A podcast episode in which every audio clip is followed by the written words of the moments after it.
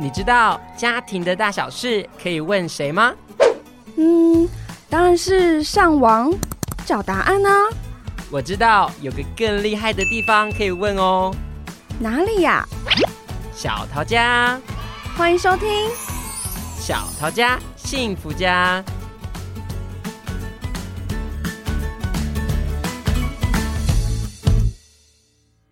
大家好，我是年年。那我们今天呢，要继续来聊有关中辍的议题。那我们这次还是要邀请到我们的金华校长跟我们的人界老师，然后我们再次来请他们做简单的自我介绍。Hello，大家好，我是关山国中校长范金华。今天很开心的哈，能够继续来跟大家聊一聊中辍生的议题。嗯。好，大家好，我是龟山国中的辅导组长张仁介。那今天也很高兴受到年年的邀请，再来跟大家分享我们中辍生的相关议题。谢谢，谢谢，谢谢校长跟组长能够再再次来跟我们一起讨论跟分享。那上次我们有聊到很多有关于中辍生的一些成因啊，还有学校这边提供的一些资源跟课程。那这集啊，我特别想要讨论的是，如果呃家长的部分，他应该要怎么跟学校做比较好的配合，那可以帮助我们的孩子能够回到学校里面去。这样，那呃，我们可以请校长跟我们稍微做一下讨论吗？哦，好的。呃，我想如果家里发现了孩子有这个中作的倾倾向哦，嗯，真的，我觉得第一步真的就是。当然，自己的孩子先去做一些初步的了解之外，我相信学校在这个部分也一定观察到孩子可能有需要协助的地方。那也就是说，其实是跟学校要做一个很好的配合哈。嗯。那我想，呃，就如同我们之前讲的，中错的原因百百种。那我我们要先初步去厘清一下孩子的中辍原因是什么。嗯。那这个时候家长的态度其实是很重要的。就说，如果我们今天就说，呃，我们羞于跟学校讲，因为我不想家丑让人家知道，那其实就是很难成功。那不管他的成因是什么，我觉得，呃，就学校来讲，老师这个角色，或者是我们相关处事的角色，大家都是站在协助的部分，嗯，所以我们会很期待说，家长是很充分的配合。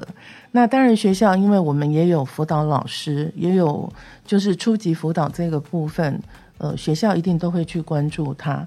那我也希望说，家长在这个部分呢，不要去拒绝，因为有时候我们会约家长来，哦，就是到学校来谈一谈孩子的状况。除了可能一般家长会觉得学校又告状 之外，其实我们比较想给家长的是协助，就是说，呃，针对家里的宝贝。发生这样的情形，我们可以怎么做？我们一起坐下来谈。那我们的措施可能会提提供一些建议，比如说，可能就像我们可以参与我们的一些比较特殊的、针对个别需要的课程，或者我们可以呃，就是转介到其他的那个外部的协助的单位，或者是学习的地方。嗯。这个都是我们在。呃，协助孩子解决面对中辍这个问题的时候，会给家长的建议。那当然就是希望家长第一个一定不要不想让家里的事情跟学校讨论，其实是一定要的，因为这样我们才能够找到问题所在嘛。哈，嗯。那所以呃，我们给的建议，第一个我会希望家长能够就是真的跟学校充分的合作，那我们找出一起解决这个问题的办法，这样子。哦，是，就是呃，我这边想跟家长讲的，其实是嗯、因为我觉得处理就是学生辅导的事务或者学生学务事务好了，就是两件事，我觉得本质其实差不多，就是都不是先处理事情，都是常常都是先处理情绪。对，其实大部分都是先处理情绪居多。那其实包含家长在内，我觉得也是这样子。常常呃，我们联系家长。那得到的可能是一个暴跳如雷的回应，或者是一个漠不关心的回应。那我觉得，第一个就是，如果家里有小朋友出现中错的这个状况了，那其实我觉我认为了问题应该已经累积好一阵子，不会只有一小段，所以应该不是先去解决说，哎，他明天去上课那就好了，就是应该不是保持这样子的想法，而是我的孩子到底这个成长的过程，他。累积了什么东西让他这么不想去？嗯，但我觉得家长，因为其实他们要面对的环境现在也很，我觉得也很艰困啊。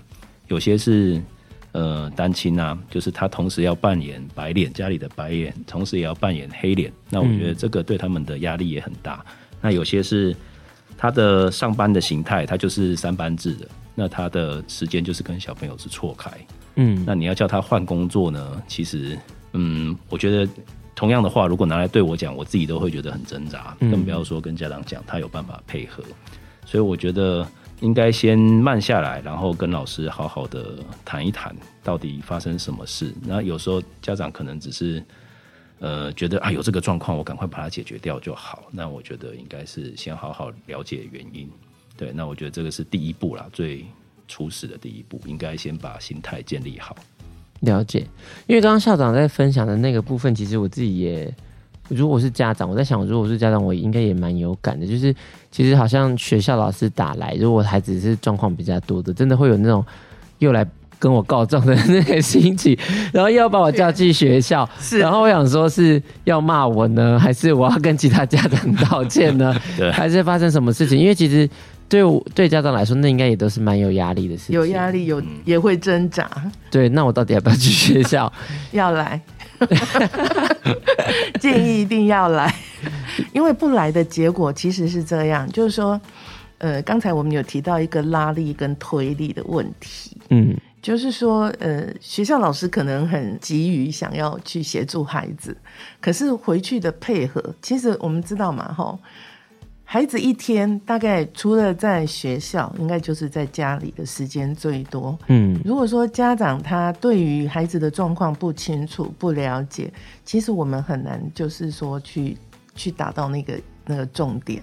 嗯，那我们会希望说，为什么要坐下来讨论，调整好心情，千万不要暴跳如雷，因为大部分家长。一次、两次、三次都接到说学校通知的电话，通常都会按捺不住。嗯，我的孩子是到底又怎样了？为什么？哈，嗯，哎，怎么老师这么频繁的打电话？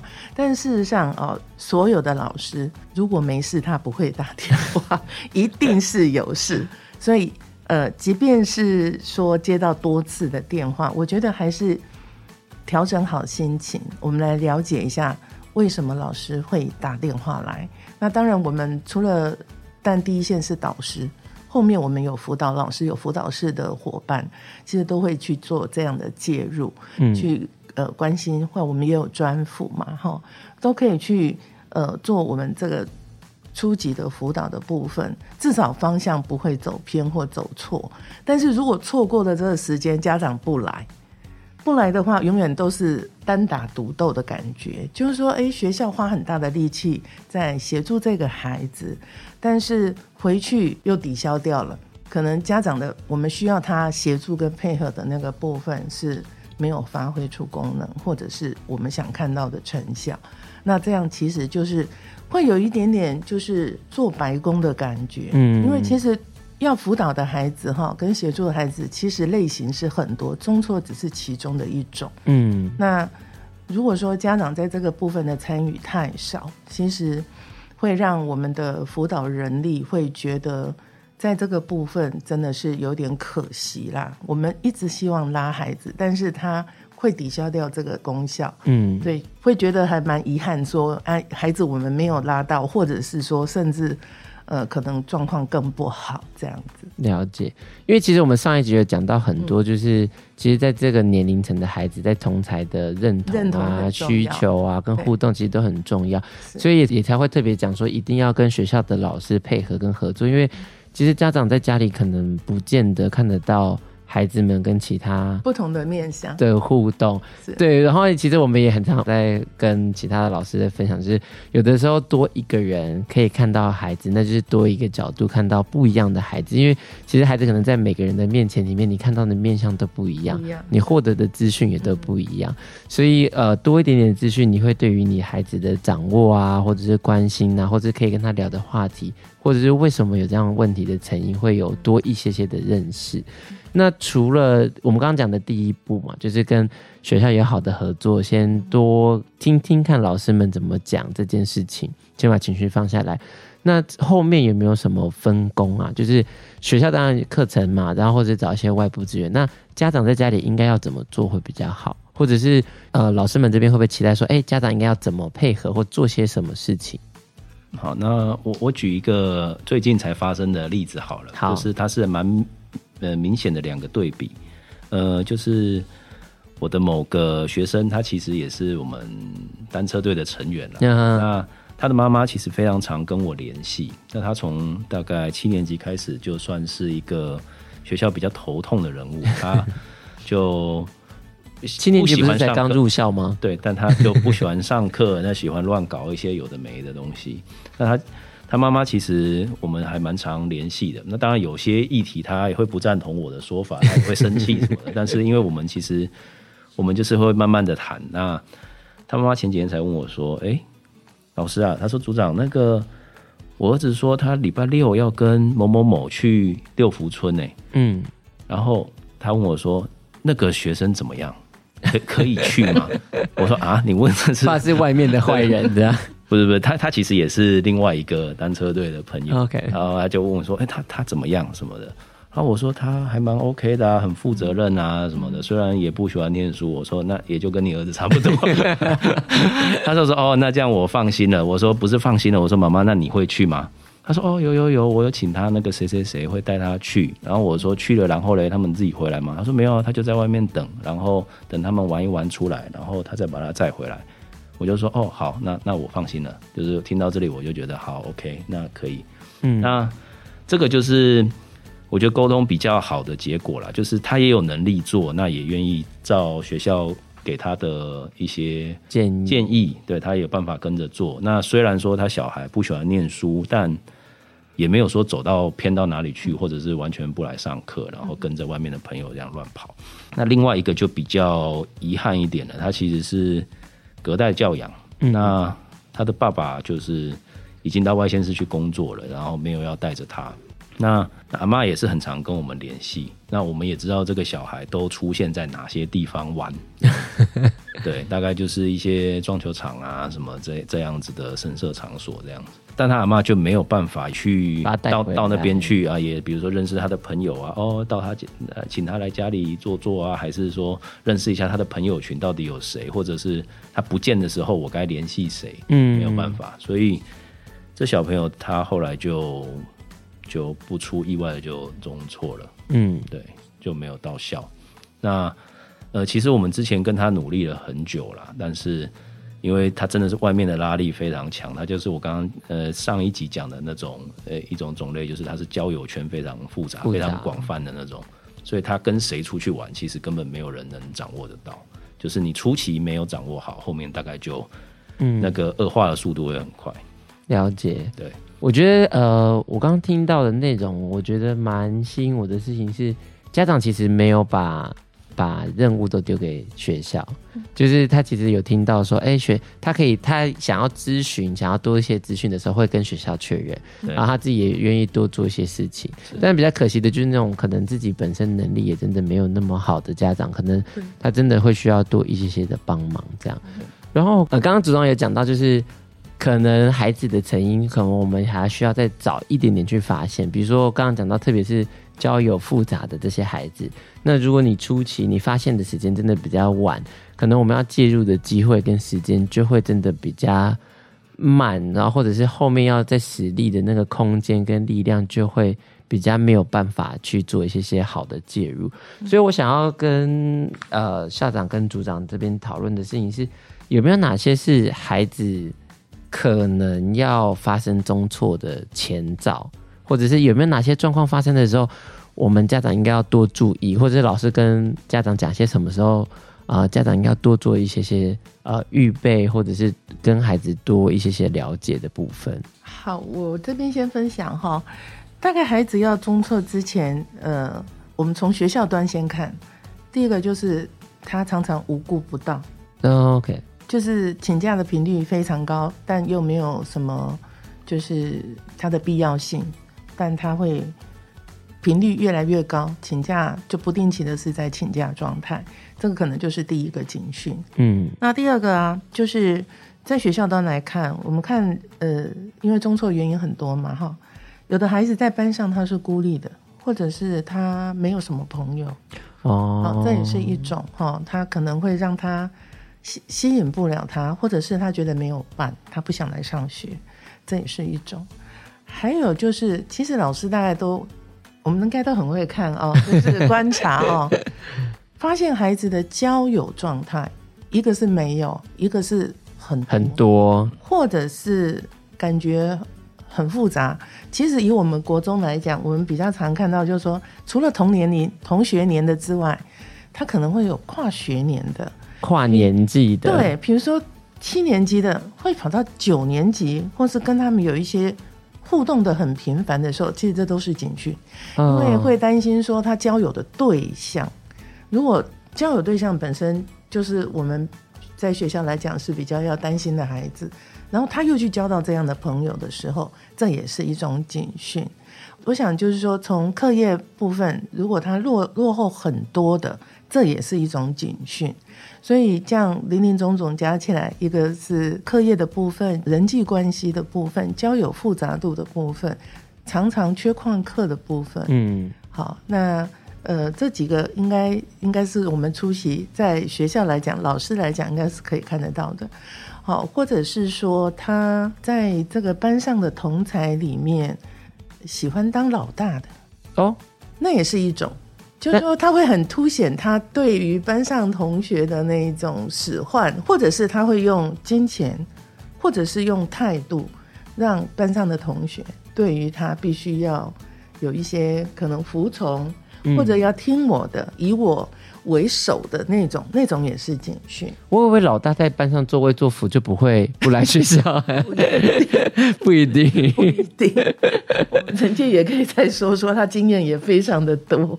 对，像呃，我们这些呃，就是有中辍记录的学生里面，呃，其实他应该不是算属于呃作威作福的那类，他的确是班上的，嗯、呃，我们可能讲直白一点，不不良分子。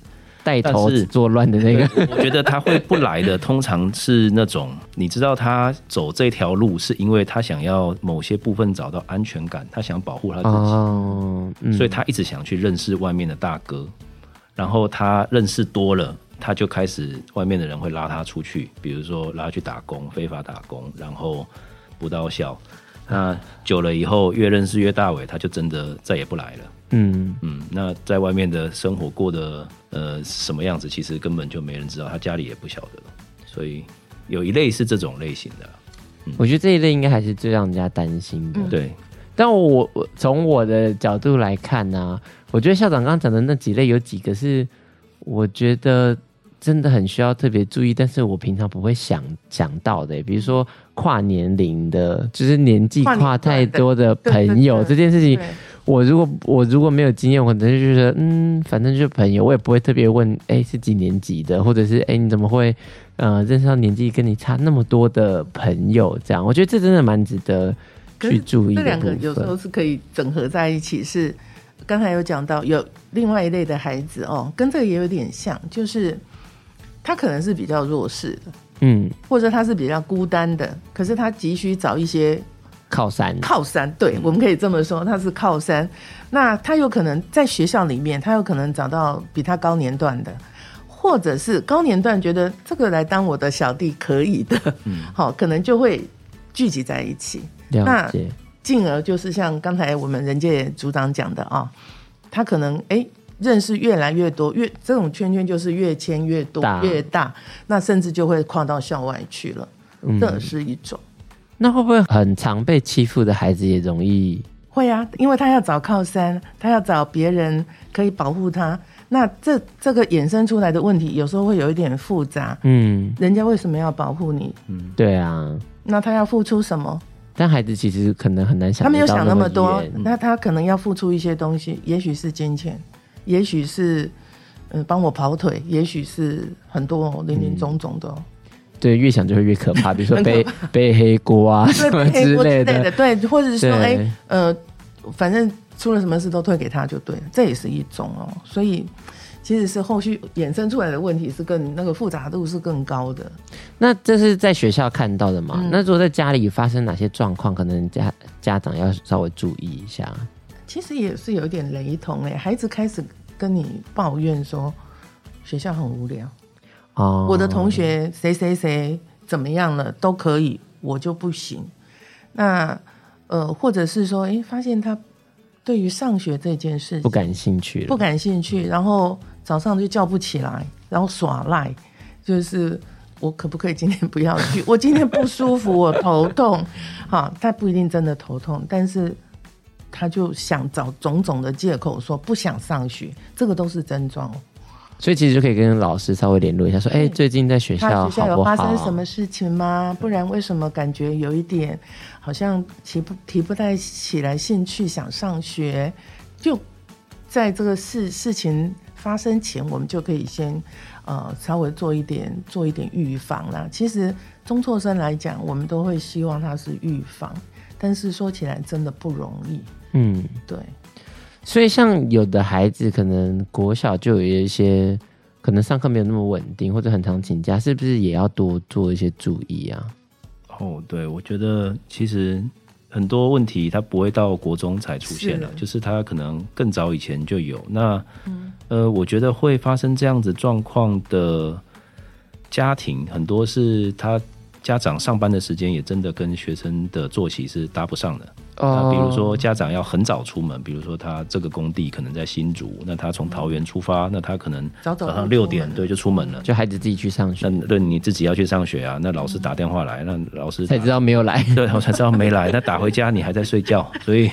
久而久之，他就习惯了。是，对，所以我觉得可能他更早以前就国小的时候，应该说他整个成长过程啊，你都必须一直注意到他，就跟学校的老师保持好联系，我觉得是蛮重要的。嗯，那呃，像刚刚呃，应该说上一集讲到那个网络成瘾啊，还有家庭的功能比较弱的那一群，那我觉得他们特别是会有这个状况，然后。嗯呃，我自己觉得他们会发生中辍的前兆很多，就是精上课精神不好。老师如果打电话跟你说：“哎、欸，你的小孩呃又今天又睡了几节。啊”特别是成瘾的孩，网络成瘾的孩子，对他可能一开始就是睡个一下子而已，那后来撑不住，他就是给你睡一整天，因为都在打电动，因为他整夜都在打。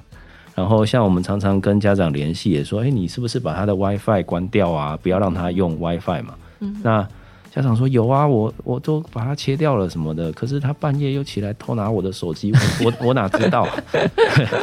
所以就会变成一个嗯，还是很难处理的状态了。但我觉得这个是可控的，我自己觉得这是可控的。而尤尤其现在科技比较进步，那像我之前也去听了那个陈志恒心理师的的讲座，嗯，那他也有刚好那天也有一个家长就举手，他。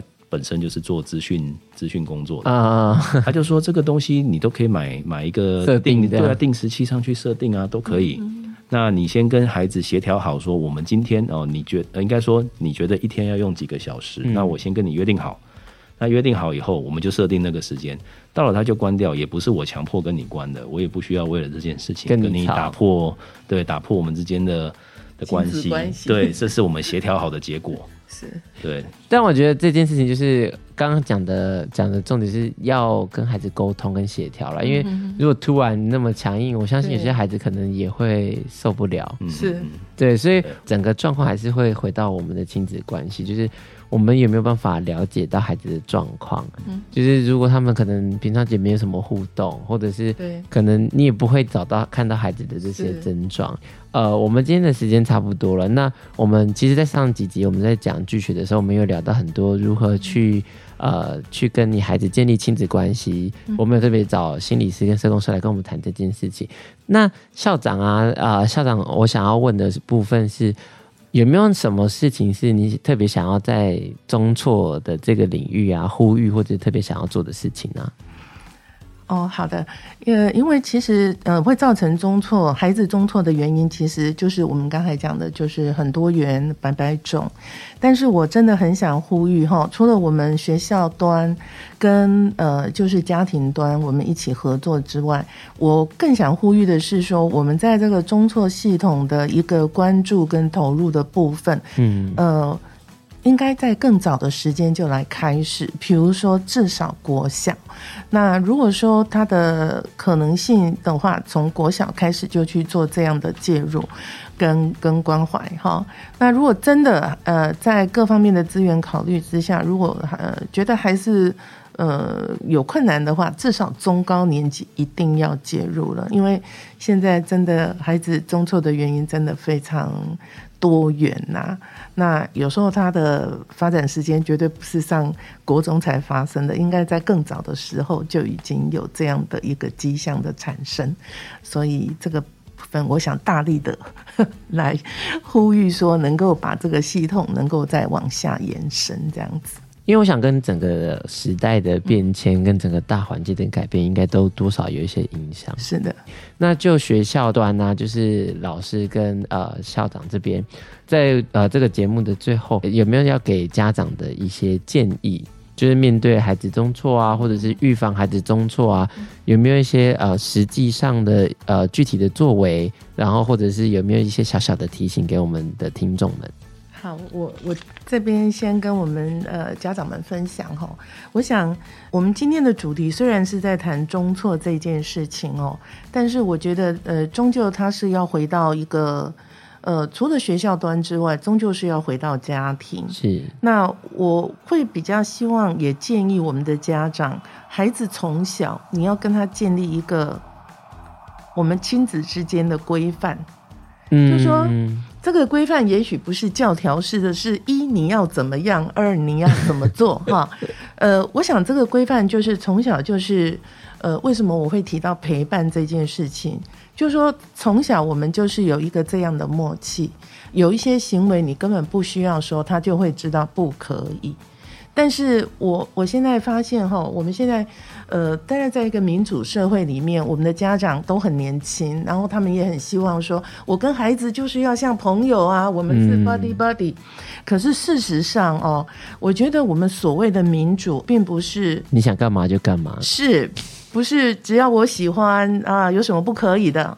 事实上，民主它其实是有规范的。嗯。那这个规范是来自于，如果我们从家庭来看，我会希望孩子，呃，也建议家长从小跟孩子能够用说的去做一个很好的沟通，良性的互动。像刚才我们说到，如果我们要跟孩子讲，你使用。手机的时间多少？这就是说，透过我们的沟通，我们透过一个民主的机制达成的共识，那我们就都要遵守。嗯。我觉得家里自己要有一个这这一套模式。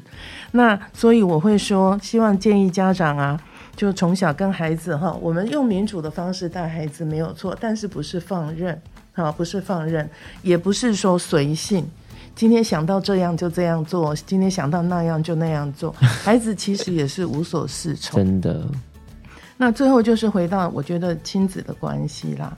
好，那我想，呃，中错生的看到的是结果，但是我觉得回到我们自己家庭里面去看他的话，你们的亲职教育、子职教育的部分，或者是说我们对于孩子有一些价值观的判断，或者是说他的。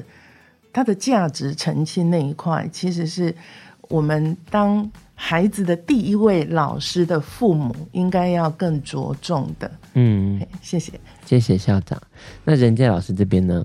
哦，好，我这边想要跟家长分享的是，嗯、呃，就是我觉得啊，如果会听这个节目的家长，应该通常就是对自己的小朋友的那个教养还是就是非常重视，对，非常重视的。那呃，如果他已经有中错的状况，那当然我觉得就我就是直接找学校老师、找辅导老师，甚至找更专业的心理师，然后赶快做状况的处理，然后去处理学生的情绪。嗯。那如果是小朋友还在还在成长的阶段，那你担心会有这样子的议题，那我觉得，呃，我给家长的建议是，其实很多的不管是 podcast 啊，还是很多的，就是亲子教养的节目，我觉得有一个东西蛮重要的，就是所有家长都应该要花时间学一下，就是怎么跟孩子沟通。我讲的是很细节的那种，他会有指导语出现的，就是这句话应该怎么讲，很明确的字眼或者很明确的用法，嗯，而不是很随意的讲。因为我觉得有时候你讲的话，它是一种。呃，在潜意识里面，你有些会会对小朋友可能是伤害，或者是你的价值观可能就在里面显露出来，嗯，就会就会对小孩子造成一个一个引导或者影响。嗯。那我觉得所有的家长应该都要呃试着练习这个部分，就是如果你听到哎节目中或者是有某些专家分分享的一些字句，都应该记下来，然后自己平常的时候也练习使用看看。嗯。那我觉得对亲子教养是一个。呃，蛮有帮助的。嗯嗯，我蛮同意任杰老师说的，就是呃，可以多找找一些资源，因为其实现在要找亲子教育的资源，嗯、特别是或者是沟通啊、关系呀、啊、心理学啊，我觉得在这个时代其实都相当的容易。所以，比如说我讯息啊，或者一些其他的方式，我觉得那个都是一个好的操作。然后。找到适合你，然后你可以操作的模式，去跟你的孩子好好练习如何沟通。我觉得这件事情除了跟孩子以外，跟你的另外一半也会是有很大的帮助。因为毕竟我们在整个家庭里面都在讲我们的关系。当我们有关系之后，有很多东西就没关系了。嗯，然后有很多东西我们就能够被解决。我觉得这件事情是蛮重要的。然后，呃，我刚刚在想的事情是，其实好像呃。不管是哪一个阶段的孩子啦，其实我觉得最重要的还是家长跟孩子之间到底怎么样去能够。彼此能够好好的去交流这件事情，就是我当然知道家长可能有自己的工作压力，可能有自己很多的嗯没有办法去胜过的地方，或者是比较软弱的地方。那其实孩子也是会有这些东西，只是你在示范如何跟孩子交流的过程的时候，孩子也才知道如何跟你做交流。嗯。所以当你们有彼此好的交流的时候，你们才能够达到那个沟通的管道。嗯。然后我觉得这两集录下来啦，对我来说，我觉得。呃，我我很感动，是看到学校有很多的努力跟不同的面向，然后也提醒我自己，就是如果碰到呃有可能他没有那么喜欢去学校的孩子，可以想的事情是如何帮助他们发展其他的社会功能或者是社会上面需要的能力，比如说挫折的容忍力啊，怎么跟别人互动啊，我觉得这是呃我自己啦，如果我自己身为家长，我是。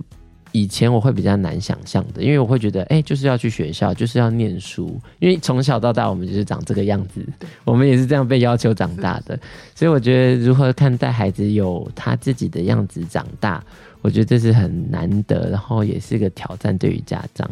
嗯，那我们就再次谢谢校长跟老师来跟我们分享。那希望之后我们还有机会可以邀请你们来我们的那个节目来跟我们讨论跟分享一些有关呃国中生啊，然后一些教养的资讯。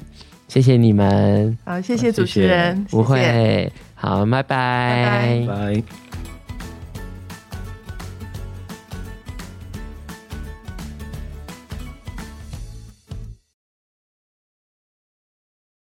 本节目是由桃园市政府家庭教育中心直播。若您对于亲子沟通、子女教养、伴侣相处等议题有兴趣的话，欢迎搜寻桃园市政府家庭教育中心，追踪我们的粉丝专业，并订阅我们的频道哦。